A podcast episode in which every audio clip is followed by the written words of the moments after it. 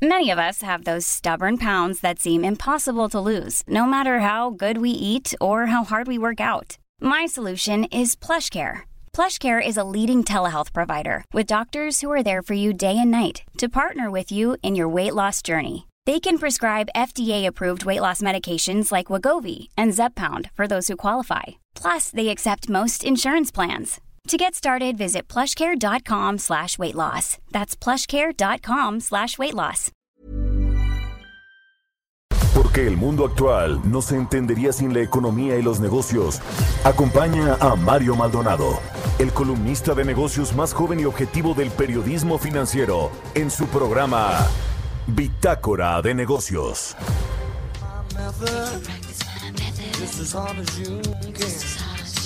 She's gonna get a reputation. reputation. She's a woman now. Oh, yeah. And you'll be glad every night that you treated her right. That you treated her right. Hey!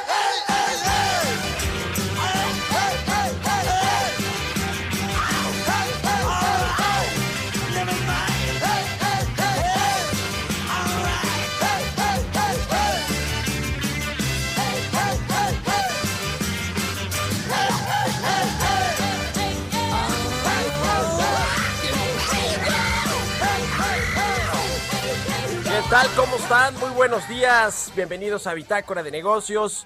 Yo soy Mario Maldonado y me da muchísimo gusto saludarlos en este inicio de semana, en este lunes 25 de enero del 2021. Saludo con mucho gusto a quienes nos escuchan a través de la 98.5 de FM aquí en la Ciudad de México, en Guadalajara, Jalisco, por la 100.3 de FM y en Monterrey, Nuevo León, donde estuvo el presidente López Obrador este fin de semana. Allá nos escuchamos por la 90.1 de FM. También un saludo al resto de las estaciones que nos retransmiten en otras ciudades y estados de la República Mexicana. En el sur de los Estados Unidos, a la televisión en eh, Texas. Allá estamos también transmitiendo desde eh, Houston en directo a través del streaming que está aquí en la cabina de El Heraldo Radio y por supuesto quienes nos siguen a través de la página heraldodemexico.com.mx. Arrancamos este lunes como todos los días con un poco de música. Esta semana vamos a escuchar canciones de bandas de cine ficticias que se hicieron famosas. Estamos una eh, escuch- escuchando una canción que se llama Treat Her Right. Es de una banda que se llama The Commitments. Es eh, una banda que, bueno, eh, las inquietudes musicales de un joven que se llama Jimmy Rabbit, Rabbitel llevaron a querer formar este grupo de música. Y bueno, para intentar hacerlo posible, se publicó una noticia en un periódico y en fin, de esta forma The Commitments logran llevar la música, el soul a los barrios obreros de Dublín en los años 90.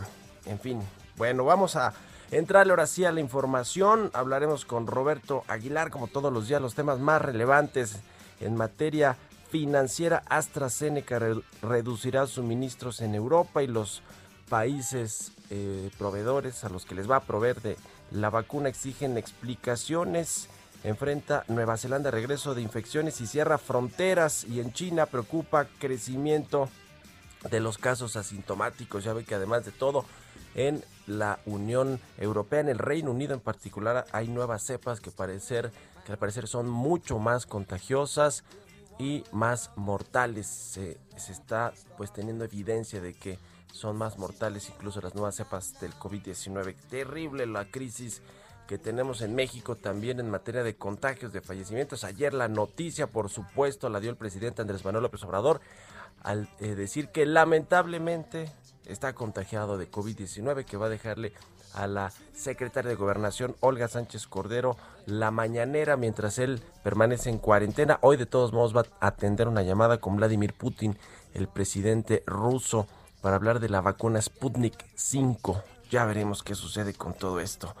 Pero bueno, vamos a platicar también con Angie Chavarría, como todos los lunes. Ella es columnista del Heraldo de México, sobre la compra de oxígeno, precisamente cuánto ha aumentado el precio del oxígeno ante la demanda que ha tenido en esta época de COVID-19. Este energético está dejando sin recursos a familias enteras, así, eh, así de grave está esta crisis. Hablaremos también con José Medina Mora, presidente de la Coparmex Nacional sobre, bueno, pues el tema del gobierno federal. Eh, la posibilidad de que puedan participar en toda esta campaña de vacunación, en el financiamiento, la logística, la distribución, la compra de la vacuna contra el COVID-19 cuando sea posible.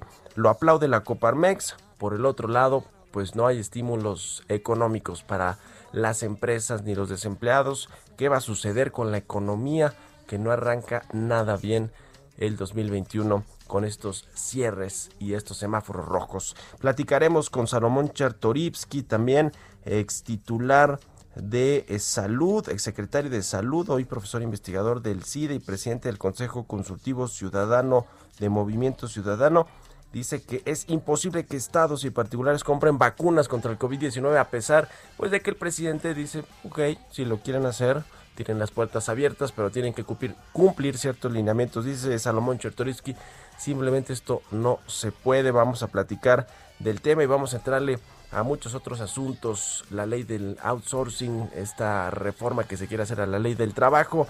Qué sucede con esto, con otras iniciativas como la de Ricardo Monreal de cambiar la ley del Banco de México, qué va a pasar con todo esto. Aquí le platicaremos también de la reunión del presidente López Obrador con el grupo de los 10 de Monterrey este viernes por la noche, ya con el COVID-19. Vamos a entrar a estos temas, así que quédese con nosotros aquí en Bitácora de Negocios, se va a poner bueno. Ya es inicio de semana, son las 6 con 8 y vámonos con el resumen de las noticias más importantes para arrancar este lunes 25 de enero con Jesús Espinosa.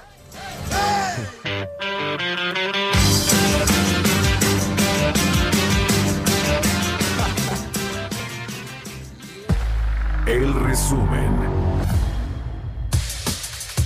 Este domingo el presidente de México, Andrés Manuel López Obrador, anunció en su cuenta de Twitter que dio positivo a COVID-19. Mencionó que los síntomas son leves, pero que ya está en tratamiento médico. El Ejecutivo Federal pronosticó que la economía de México crecerá hasta 5% en 2021 tras la afectación sufrida por la pandemia. Este sábado la Secretaría de Economía informó que aprobó las solicitudes de 12 empresas del sector automotriz para adoptar un régimen de transición alternativo, lo que les permitirá tener tiempo extra para implementar las nuevas reglas establecidas en el tratado entre México, Estados Unidos y Canadá. La Confederación Patronal de la República Mexicana señaló que la capacidad del sector privado para colaborar en el programa de vacunación contra el COVID-19 permitiría cubrir a 11 millones de mexicanos por mes, acelerando el plan a nivel nacional y con ello facilitando el escenario de la recuperación económica. De acuerdo con su plan de negocios 2021, la Comisión Federal de Electricidad invertirá 281.187 millones de pesos en los próximos cinco años. El 45.2% será para generación de electricidad, 23.5% para distribución y 22.7% para la transmisión. La proporción restante se destinará a otras áreas. De acuerdo con la encuesta nacional de ocupación y empleo del INEGI, de los 12.5 millones de personas que salieron de la población ocupada en abril del año pasado, se han recuperado cerca de 9.5 millones, por lo que aún falta recuperar 2.9 millones de empleos. Bitácora de negocios en El Heraldo Radio. El editorial.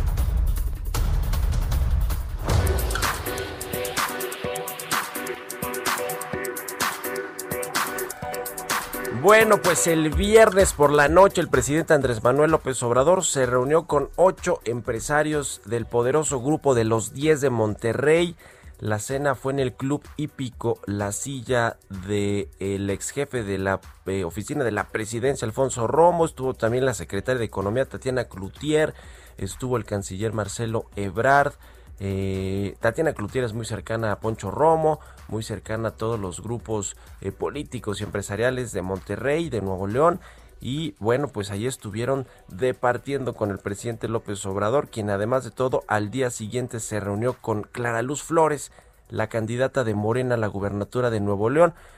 Así que, bueno, pues entre los empresarios que estuvieron en la cena, Armando Garza Sada de Alfa, Juan Ignacio Garza de Signus, Eduardo Garza de Frisa, Rogelio Zambrano de Cemex, Adrián Sada de Vitro, Raúl Gutiérrez Muguerza de De Acero, Juan González Moreno de Gruma, Federico Tusain de La Moza, no estuvieron, y esto pues llama mucho la atención. Por supuesto no estuvo el Diablo Fernández, el presidente de FEMSA, uno de los principales accionistas eh, de esta eh, compañía, una de las más grandes de Latinoamérica y de México, por supuesto, no estuvo, a pesar de que él es pues una suerte de... Eh, líder de este grupo de los 10 de Monterrey, del, pues, de los presidentes honorarios, no sé cómo decirlo, y tampoco estuvo Carlos Salazar Lomelí, el presidente del Consejo Coordinador Empresarial que trabajó en FEMSA y que también es de arraigo, arraigo regiomontano, no los convocó Poncho Rombo simplemente, así que así están las cosas, quien decía que ya se había arreglado con todo este grupo Monterrey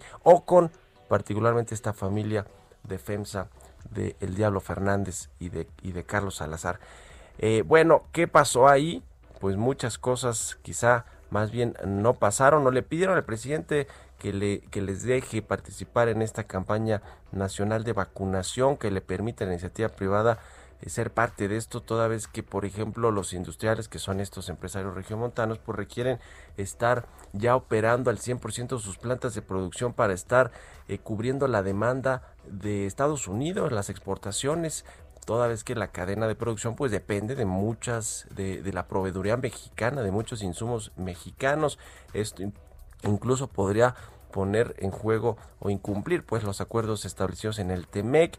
Otro tema fue este asunto del outsourcing, el asunto de las eh, de, las utilidades eh, que bueno pues está en discusión allí en, en la Cámara de Diputados y vamos a ver qué sucede con eso. Y el último tema pues fue político, Clara Luz Flores, ¿lo van a impulsar o no este poderoso grupo de los 10 de Monterrey? Sí, pero no les va a dar un cheque en blanco, no les van a dar un cheque en blanco al presidente López Obrador.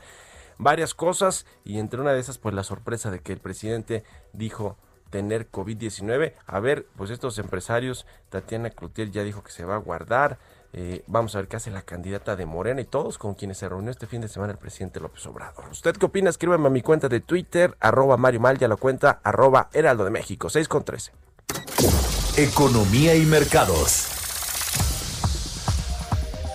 Roberto Aguilar ya está aquí en la cabina del Heraldo Radio, como todos los días tempranito. Mi querido Robert, buenos días, ¿cómo estás? ¿Qué tal, Mario? Me da mucho gusto saludarte a ti y a todos nuestros amigos. Fíjate que comenzar con el tema del IGAE, este indicador que pues anticipa un poco el comportamiento de la economía mexicana, pues tenemos un rezago, están dando a conocer el de, el de noviembre, es una caída de 3% respecto al mismo periodo del año anterior, pero si lo medimos respecto al, al mes inmediato anterior, pues tenemos ahí un incremento de 0.9%. Así es cómo está esta semana, Mario. El tema se va a interesante porque vamos a dar, vamos a conocer el primer eh, la primera estimación ya oficial del comportamiento de la economía en el cuarto trimestre y con ello la de todo el año. Bueno, pues te decía, hoy que también el tema pues del coronavirus que está tomando cada vez más fuerza, pues tenemos ya que en el mundo se está acercando ya 99 millones de casos, los decesos sobrepasan 2.1 millones y las vacunas aplicadas suman 66 millones. Estados Unidos superó ayer lamentablemente la cifra de 25 millones de contagios y sigue siendo el país con más casos en el mundo. China informó hoy un aumento en los nuevos casos impulsados por una alza en las infecciones entre pacientes previamente asintomáticos en la provincia nororiental de Jilin. El número total de casos confirmados en China continental creció a 124 el 24 de enero desde 80 el día anterior. Esto lo informó, lo informaron las autoridades sanitarias justamente de China y esto pues es la peor ola de nuevos contagios que China ha visto desde marzo del 2020. La Unión Europea se reunirá hoy con los ejecutivos de AstraZeneca para pedir más aclaraciones sobre por qué anunciaron inesperadamente un gran recorte en el suministro de la vacuna al bloque para el primer trimestre de este año. De hecho, Italia ya anunció y amenazó que va a demandar a esta compañía y Australia aprobó hoy el uso de la vacuna desarrollada por Pfizer, pero advirtió que los problemas de producción internacional de la de AstraZeneca suponen que el país tendrá que distribuir una vacuna fabricada localmente antes de lo previsto. El regulador médico de este país fue uno de los primeros en el mundo en contemplar el proceso de aprobación integral de la vacuna de Pfizer. Esto lo informó justamente hoy el primer ministro Scott Morrison, señalando que ha pasado un año desde que se detectó el primer caso local de coronavirus. Y bueno, Nueva Zelanda es un ejemplo, o se había metido como un ejemplo del combate al coronavirus, Mario, pues confirmó el lunes, hoy precisamente, su primer caso de contagio local en meses en una mujer de 56 años, pero dijo que los contactos cercanos habían dado negativo hasta ahora. La confirmación del caso llevó a Australia a suspender inmediatamente una burbuja de viajes con Nueva Zelanda durante 72 horas. Nueva Zelanda, una de las naciones desarrolladas que ha tenido más éxito en el control de la propagación de la pandemia, registró por última vez una transmisión interna de coronavirus en noviembre. Uno de los principales asesores económicos del presidente Joe Biden dijo que dijo ayer que el gobierno va a presionar a senadores demócratas y republicanos por la aprobación de un paquete de estímulos de 1.9 eh, trillones de dólares a fin de ayudar a los estadounidenses más golpeados por la crisis del coronavirus. Bueno, pues esto nos están trayendo eh, y viniendo con el tema, pero justamente los mercados están pues como muy eh, entusiasmados por esta situación de que lo ven cada vez más cercana un nuevo paquete de apoyo económico para la economía de Estados Unidos que al final del día pues tiene una repercusión indirecta a México.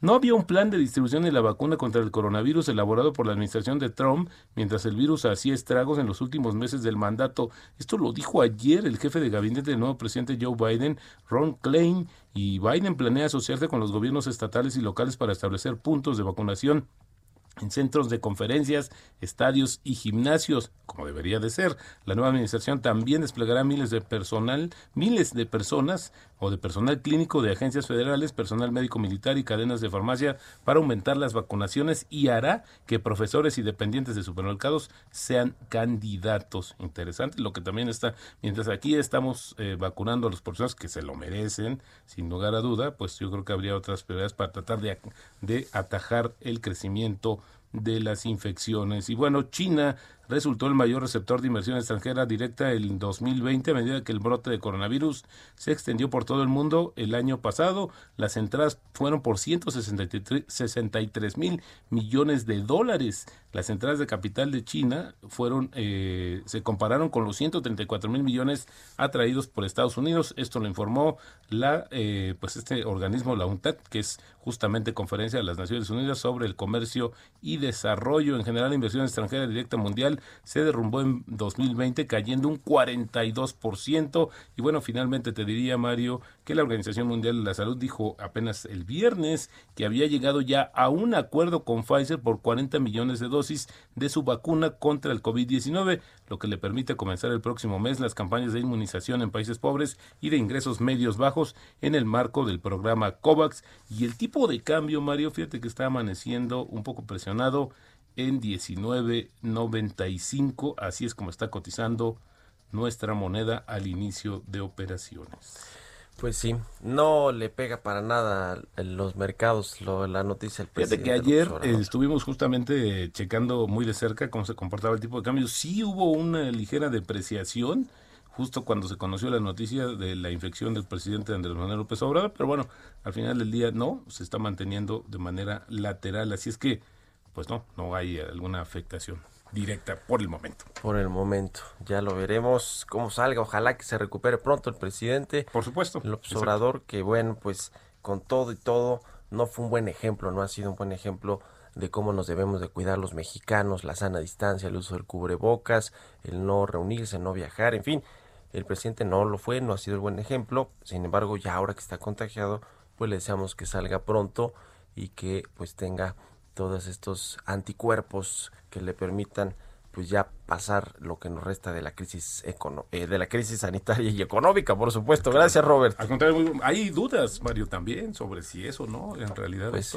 crecieron ayer mucho estas versiones. Yo la verdad es que dudaría que, que, que, se jugara con eso, no no lo creo, pero sí sí vi las redes sociales y hubo un debate de cierto, ¿no? En fin, gracias, mi querido Robert. Muy buenos días. Roberto Aguilar, síganlo en Twitter, Roberto AH son las 6 con 20. Expreso Financiero. Y como todos los lunes, tempranito también ya es hora de echarnos el expreso financiero de la mañana con Angie Chavarría, quien ya está aquí en la línea telefónica. Querida Angie, ¿cómo estás? Buenos días. Hola, ¿qué tal? Muy buenos días, Mario. Muy buenos días a todos. Y pues bueno, hoy vamos a platicar sobre la crisis que están viviendo las familias, que es una pesadilla de terror el conseguir oxígeno medicinal, pues bueno, para combatir o por lo menos como parte del tratamiento del COVID-19. Eh, hemos visto, Mario, y la verdad lo hemos presenciado, que tardan hasta a veces más de ocho horas pues para poder conseguir el relleno de un tanque, sea el tamaño que sea. Y pues bueno, también ya no hay contratos. Infra, que es, es una de las dos únicas empresas que están, eh, pues bueno, autorizadas por el gobierno federal para eh, producir oxígeno medicinal, pues bueno, ellos aseguran que no hay desabasto, sin embargo, pues las familias hoy están buscando la forma de conseguir este insumo. Pero más allá de eso, eh, Mario, lo que hoy estamos observando que sí va a generar un hoyo financiero dentro de las familias mexicanas.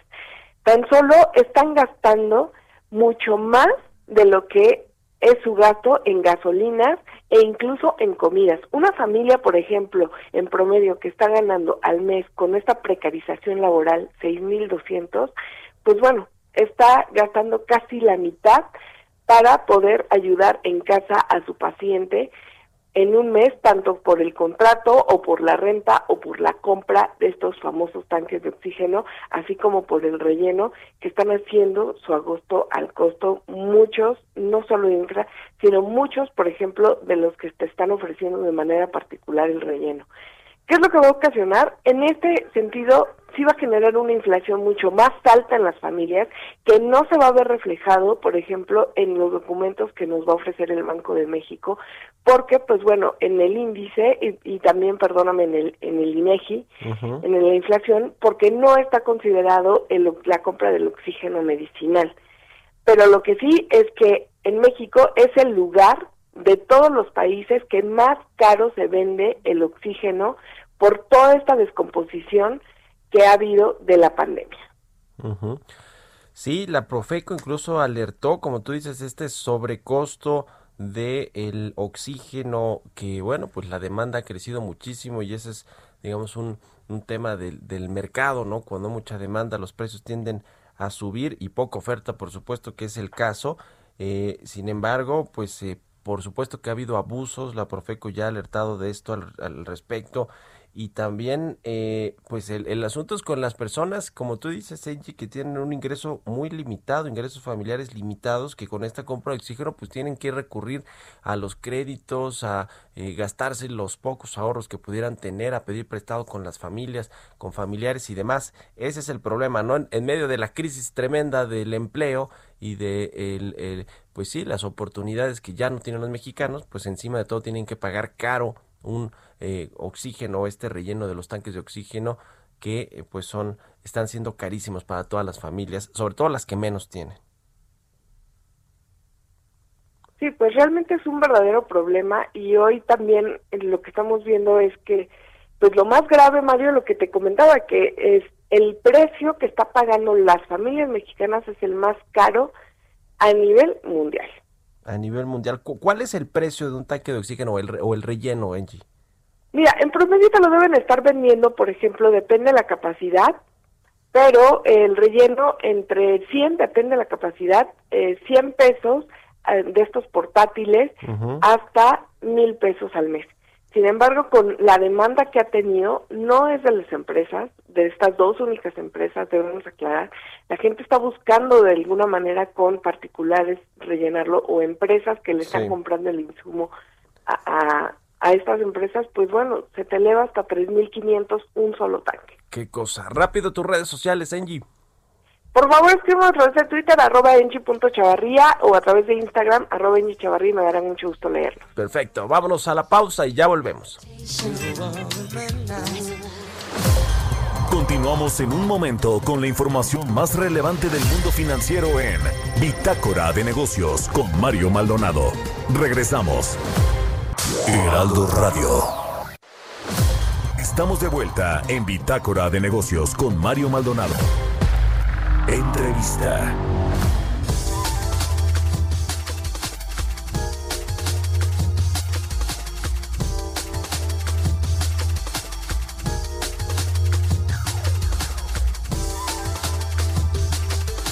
Ya estamos de regreso aquí en Bitácora de Negocios. Son las 6 de la mañana con 30 minutos tiempo del centro de México. Vamos a platicar con José Medina Mora, presidente de la Coparmex Nacional, la Confederación Patronal de la República Mexicana, sobre el tema de las vacunas, la campaña nacional de vacunación. El presidente López Obrador dijo el viernes por la mañana que eh, los gobiernos locales y las empresas privadas tienen la puerta abierta para hacer sus propios eh, tratos con las farmacéuticas que están produciendo la vacuna contra el COVID-19.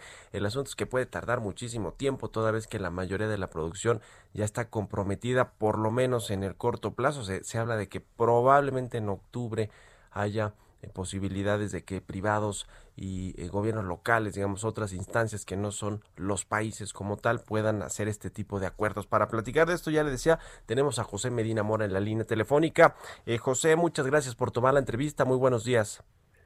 Muy buenos días, Mario. Pues en primera instancia le deseamos al presidente Andrés Manuel López Obrador una pronta recuperación, dado que dio positivo a COVID, y aprovechamos para enviar un mensaje solidario a los casi 150 mil eh, fallecimientos, a sus familiares y a 1.7 millones de mexicanos que han sido contagiados.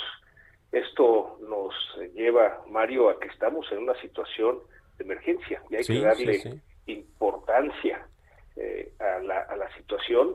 Y es por eso ante voltear a ver prácticas que se han hecho en otros países, que hicimos al gobierno federal una propuesta por parte del sector privado, no es nada más Coparmex, son todos los organismos que pertenecemos al Consejo Coordinador Empresarial, para participar y ayudar en el gobierno desde la compra, la importación, la distribución, la aplicación eh, de las vacunas. Y, y, viendo señalas, Mario, que pues eh, están en alta demanda, será todavía tardado el que se puedan conseguir más vacunas, pero hacemos el ofrecimiento al gobierno federal de participar con las que ya existen en las facetas de, distribución y aplicación de estas vacunas, Mario. Eh, la Coparmex dice que la iniciativa privada tiene la capacidad para cubrir hasta 11 millones de vacunas contra el COVID-19 por mes. Eh, eh, esto una vez que se consiga, ¿no? Pero ¿cómo está ese cálculo? ¿Con base en qué se hizo, José? Bueno, en realidad 11 millones mensuales es lo que requerimos aplicar de vacunas a todos los mexicanos. Eh, esto es de la población total, hay que excluir a los menores de edad que la Organización Mundial de Salud eh, ha establecido que no deben vacunarse, también excluir a los que no quieran vacunarse y como sabemos hay aplicación eh, de las vacunas en dos ocasiones, en algunas a los 21 días, en otras a los 28 días. Entonces este es el reto que tenemos, pero en conjunto. lo que nosotros decimos, dada esa magnitud, del reto, pues estamos dispuestos a, colaborar con el gobierno. Hemos hecho un, plan eh, y de ahí hicimos la, propuesta que incluye, de hecho, Mario, desde el financiamiento. Es decir, en estos momentos las empresas hemos hecho un compromiso de aplicar las vacunas a nuestros colaboradores y a sus familiares, de tal manera que podamos avanzar más rápido en la aplicación de vacunas. Eh, Mario, cuando volteamos a ver que en los Estados Unidos se decretó estado de emergencia, el presidente Biden manda eh, obligatoriamente el uso de cubrebocas, además hace un paquete de apoyo económico de 1.9 billones de dólares y se apoya en la infraestructura de la iniciativa privada, en las cadenas farmacéuticas, en las empresas de distribución, en los estadios eh, de, deportes para poder hacer una aplicación mucho más rápida. También la prueba de eh, la ejecución de pruebas para poder aislar contagios y rastreo de estos contagios, en fin, es toda una estrategia que se requiere en momentos de emergencia como la que estamos, porque eh, las, los contagios continúan, los fallecimientos continúan, y no es una situación solo en nuestro país, Mario, esta es una situación, una segunda curva que está afectando a países que ya habían controlado eh, en Europa sobre todo y en Asia estos contagios. Entonces tenemos que darle esa magnitud real del el tamaño de la crisis que estamos viviendo. Ahora, hay un empresario eh, de Jalisco que supuestamente hizo un acuerdo con una compañía rusa para importar esta vacuna, con un fondo ruso para importar la vacuna de Sputnik 5 que tendría hasta 2 millones de dosis.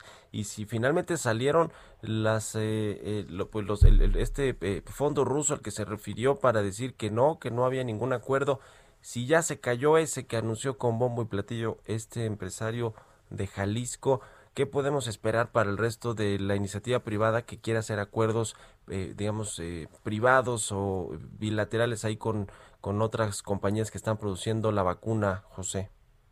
Sí, eh, te diría Mario que no tenemos conocimiento de esa compra por parte de ese empresario que se había anunciado. Eh, sin embargo, eh, como bien señalas, hay una demanda mundial muy alta por las vacunas y esto no se puede hacer sin colaboración con el gobierno porque los mismos laboratorios farmacéuticos eh, hacen esta venta solamente a los gobiernos.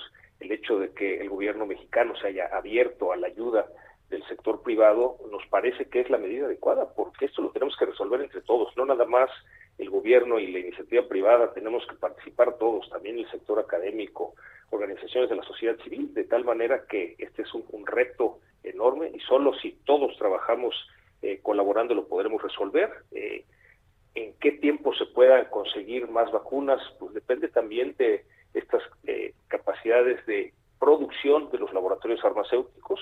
Creo, Mario, que la buena noticia es que existen las vacunas, existen por parte de varios laboratorios y iremos viendo con el tiempo, así como fueron evolucionando los laboratorios en la elaboración de, pruebas para eh, detectar el, COVID, así irán avanzando también eh, este, las vacunas, de tal manera que al aumentar la producción tendremos eh, la posibilidad de adquirir las que se requieren para eh, aplicar la vacuna a todos los mexicanos. Y, y, mientras tanto, Mario, insistir en la importancia de cuidarnos cada uno de nosotros, el uso de cubrebocas, la sana distancia, lavado de manos, no salir de casa a menos de que sea indispensable y al hacerlo salir eh, con el cubrebocas y cuidar todos estos protocolos. Eh, de tal manera que eh, también a las empresas les hemos insistido, Mario, la importancia de que las que puedan trabajar de manera remota lo sigan haciendo y las que lo tengan que hacer de manera presencial, es importante que sigan los protocolos. Tenemos que cuidarnos porque efectivamente ha crecido este número de contagios y sobre todo insistir en esta parte de la reapertura social, se ha dado mucho en reuniones eh, familiares o de amigos, en espacios públicos como mercados, tianguis, el transporte público. Es importante eh, que también las autoridades hagan conciencia, por ejemplo, en, el comercio eh, ambulante, para que nos protejamos entre todos. Es calificamos como una situación de emergencia la que se está viviendo y que será resuelta hasta que podamos aplicar las vacunas a todos los mexicanos. Sí, efectivamente estos últimos días, eh, a partir del jueves que tuvimos el máximo de fallecimientos, más de 1.800 fallecimientos por COVID-19 y también un pico de contagios de más de 23.000 por día y que bueno pues se ha mantenido también más o menos ese promedio arriba de los 20 mil contagiados por, por día. Sin embargo en, ciudades y estados importantes como la capital del país como el estado de México pues hay estas restricciones de los semáforos rojos, a pesar de que se ha ido reabriendo eh, poco a poco con el tema de los restaurantes, a partir de hoy aquí en la Ciudad de México, otros establecimientos dedicados a la papelería, la venta de papelería, artículos de cocina, acabados para construcciones, ópticas, en fin, eh, comienza a reabrirse. Se prevé que para febrero, para el primero de febrero, las tiendas departamentales puedan reabrir también eh, sus puertas, obviamente con un, una capacidad eh, limitada de 20%. Eh, ¿cómo, ¿Cómo se ve esto? ¿Cómo va pintando este asunto de los semáforos rojos que creo que permanecen, si no me equivoco, en 10 estados de la República, José? Es correcto, Mario. Tenemos semáforo rojo en 10 estados de la República y lo que tenemos que aprender es cómo ir reactivando la economía con mucho cuidado, eh, estos establecimientos que vayan abriendo, como mencionabas, los restaurantes, las tiendas departamentales, eh, lo hagan cuidando los aforos, cuidando la sana distancia, eh, el uso de cubrebocas, de tal manera que podamos aprender a cuidarnos, sí reactivando la economía, porque de otra manera pues se verían muy afectados el bolsillo de los trabajadores, ya perdimos un millón cien mil empleos cuando se cerró la economía eh, el, año pasado, eh, de los cuales solo se ha recuperado la mitad. se estima que todavía el sector informal de los 10 millones de empleos que se habían perdido, faltan por recuperarse 2 millones. Es decir, estamos en una situación de aproximadamente 2 millones y medio de empleos que se han perdido entre los formales y los informales entonces por eso es importante el aprender a la, reactivar la economía, pero con cuidado de los protocolos de salud. De otra manera, pues, tendríamos la autoridad la necesidad de volver a cerrar la economía, lo cual sería muy grave para los bolsillos de los trabajadores. Pues qué, qué cosa con, con este asunto de la vacuna. Ya, ya veremos eh, pues lo, cómo se desarrolla en los próximos días y lo que sucede también pues con eh, estos contagios que están en niveles récords y los fallecimientos, los hospitales saturados y todo lo que esto representa, por supuesto, para la actividad económica, para los empleos y, pues para todo, para todo el, eh, la cadena de eh, pues de vasos comunicantes que tiene la economía con las familias, con eh, la salud y con todo, en fin, ya lo estaremos viendo. Por lo pronto no va, no va a haber apoyos, estímulos, nuevos estímulos más que los que ya anunció la Secretaría de Economía, Tatiana Cloutier, para las empresas, ¿no? 60 mil créditos de 25 mil pesos. No se ve por otro lado donde pueda haber estos estímulos económicos, ¿verdad, José?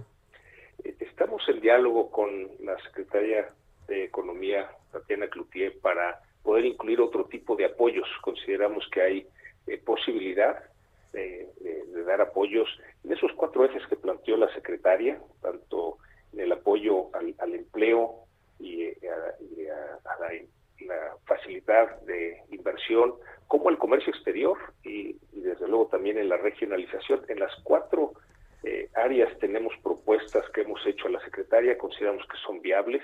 Es importante en, esta parte de la recuperación del empleo dos de las iniciativas. Una es que hay que darle liquidez a las empresas y una de las partes importantes es que las autoridades devuelvan los saldos a favor, sobre todo de IVA, que están pendientes. Hay empresas, Mario, que llevan más de un año en que no les han devuelto los saldos a favor del IVA. Eh, también eh, propusimos el que haya la eh, posibilidad de esta compensación universal, al menos este año, como fue anteriormente, precisamente para apoyar la liquidez de las empresas y evitar que más empresas cierren. Ya han cerrado más de un millón de empresas, sobre todo micro y pequeñas, y esto ayudaría a evitar que cierren más empresas y, por otro lado para que se pierda, para que se dejen de perder más empleos, eh, por lo menos en la formalidad. Hay una propuesta de apoyar a los salarios bajos, es decir, entre uno y tres salarios mínimos, que el gobierno federal aporte el 50% de ese salario para evitar que se pierdan esos eh, lugares de trabajo. En fin, eh, hay varias propuestas. Creemos que la gran oportunidad, Mario, en la reactivación económica es el TEMEC, la parte de exportación a los Estados Unidos. La economía de los Estados Unidos se recuperará eh, 4%, que es lo que cayó el año pasado, y eso, dada la correlación que tenemos eh, con la economía de los Estados Unidos, pues, debemos aprovechar esa ventaja. Sin embargo, para poder aprovecharla necesitamos tener a nuestros colaboradores eh, trabajando y por eso tanto los cuidados de los protocolos como el avanzar en la vacunación de los, de los eh, mexicanos. Pues ya lo estaremos viendo. Te agradezco mucho, José Medina Mora, presidente nacional de la Coparmex, por haber tomado la llamada y muy buenos días. Muy buenos días, Mario. Muchas gracias. Y también saber que vamos a salir adelante. Es importante que eh, tengamos esa conciencia de que en México hemos tenido crisis muy fuertes y de todas hemos salido y de esta también saldremos, nada más tenemos que cuidarnos, Mario. Así es, a cuidarse en tanto pues salimos, como tú dices, de esta crisis. Gracias, José, buenos días. Buenos días, Mario. Hasta luego. 6 con 44, vamos a otra cosa. Mario Maldonado en Bitácora de Negocios. Bueno, otra cosa, pero más bien siguiendo con este tema, eh, vamos a platicar ahora con Salomón Chertorivsky. Él es exsecretario de Salud, usted sabe, eh, es ahora también profesor investigador del CIDE y presidente del Consejo Consultivo Ciudadano Nacional de Movimiento Ciudadano. ¿Cómo estás, Salomón? Muy buenos días. Hola Mario, te saludo con enorme gusto. Espero que tú, que la producción y que quien nos escuche esté con salud. Todos bien eh, por acá, afortunadamente, lo mismo deseamos para ti y tus cercanos. Eh, a ver, este asunto que generó, que ha generado tanto, tanta controversia sobre si los particulares, las empresas privadas, los gobiernos locales, estatales pueden adquirir eh, vacunas contra el COVID-19. El presidente ya dijo el, el, viernes por la mañana, pues si tienen los contratos, adelante, siguiendo ciertos lineamientos, se puede o no que los particulares y los gobiernos locales compren la vacuna contra el COVID-19? A ver Mario, déjame te digo tres cosas. Las primeras dos explicando por qué no se puede. Eh, eh, uno, eh, comercialmente, y de alguna manera ya lo escribías hoy en tu columna en el Universal, es imposible que hoy llegue un privado o un gobierno local con alguna de las grandes farmacéuticas a negociar un contrato para poder este, importar vacunas. Tú imagínate, déjame ponerlo así de simple, ¿no? Llega un hospital privado mexicano bien prestigiado y, llega con Pfizer y les dice, este, pues yo quiero dos mil vacunas.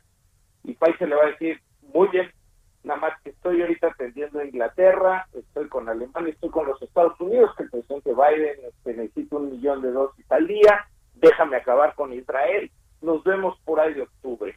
Es imposible que hoy este, se pueda realmente, con alguna de las farmacéuticas importantes, comercialmente hablando, generar algún contrato que permita la, la, importación. Segundo, es legal y técnicamente también imposible, más.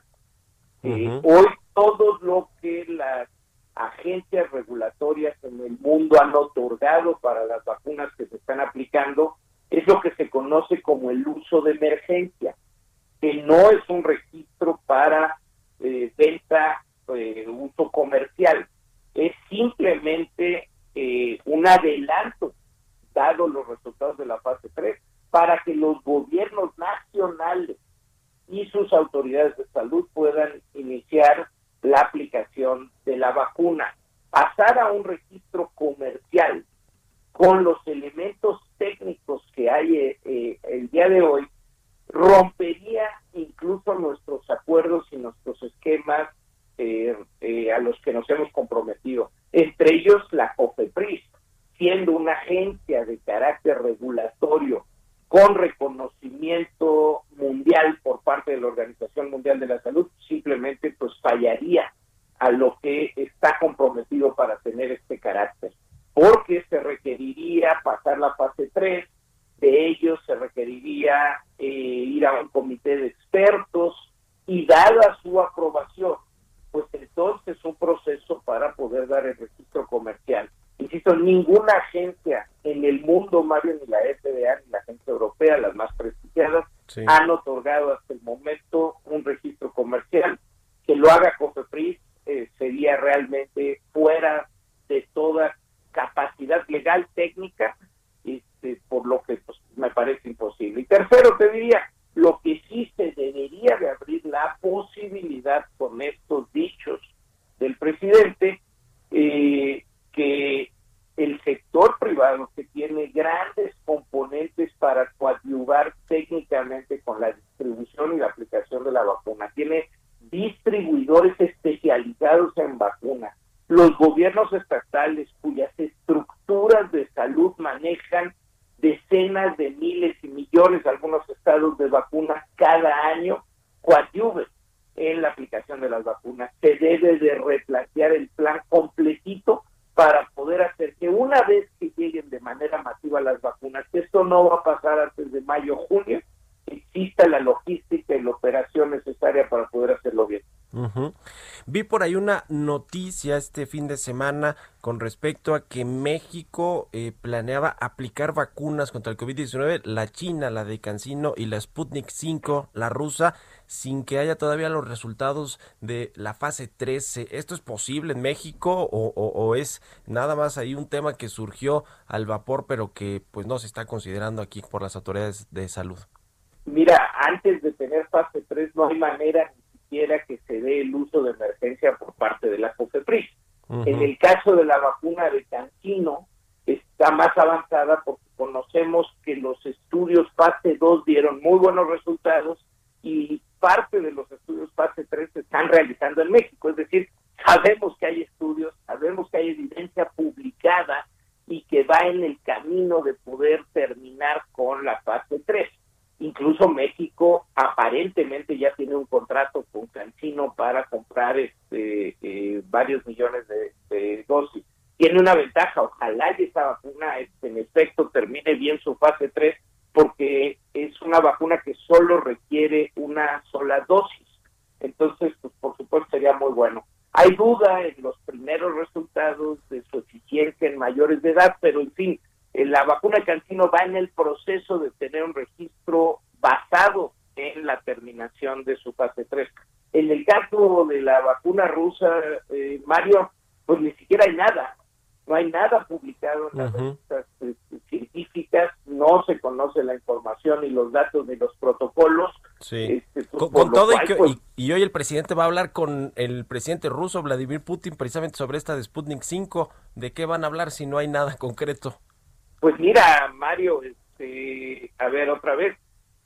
En el caso de Argentina se le dio el registro, el uso de emergencia este, a mí me parece que está fuera, digámoslo así, de los cánones internacionales y yo puedo decir desde hoy, no veo manera de sin presentar resultados de un estudio fase 3 supervisado, eh, una agencia como la FDA, la, agencia de la Unión Europea, la japonesa, la canadiense, la israelí, le otorgaran registro.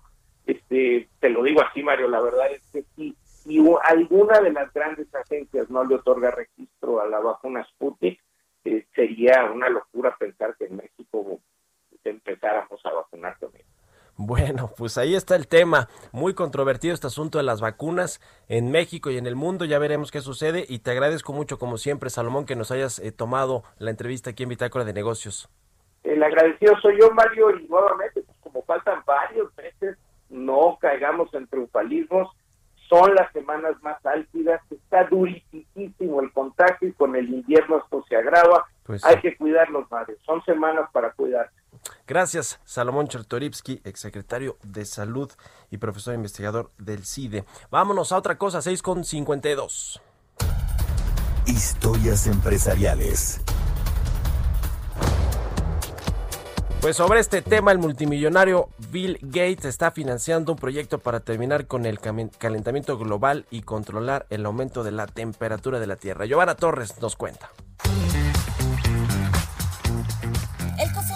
Microsoft, Bill Gates, está financiando un ambicioso proyecto desarrollado por científicos de Harvard. Se trata de llevar a cabo la posibilidad de literalmente tapar el sol para mitigar el impacto que ha tenido para la Tierra el calentamiento global.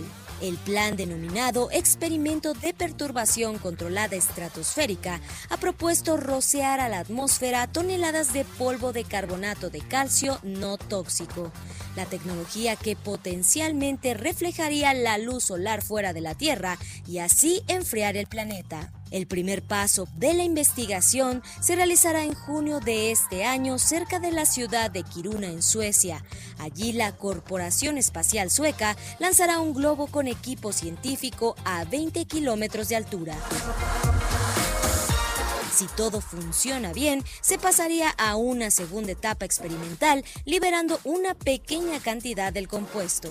Quienes se oponen a este tipo de soluciones sostienen que podrían surgir cambios extremos en los patrones climáticos, además de que podría ser un pretexto para alentar la emisión descontrolada de gases de efecto invernadero. Por otro lado, este no es el primer proyecto ecológico que apoya al cuarto hombre más rico del mundo, cuyo patrimonio neto es de casi 121 mil millones de dólares según Forbes.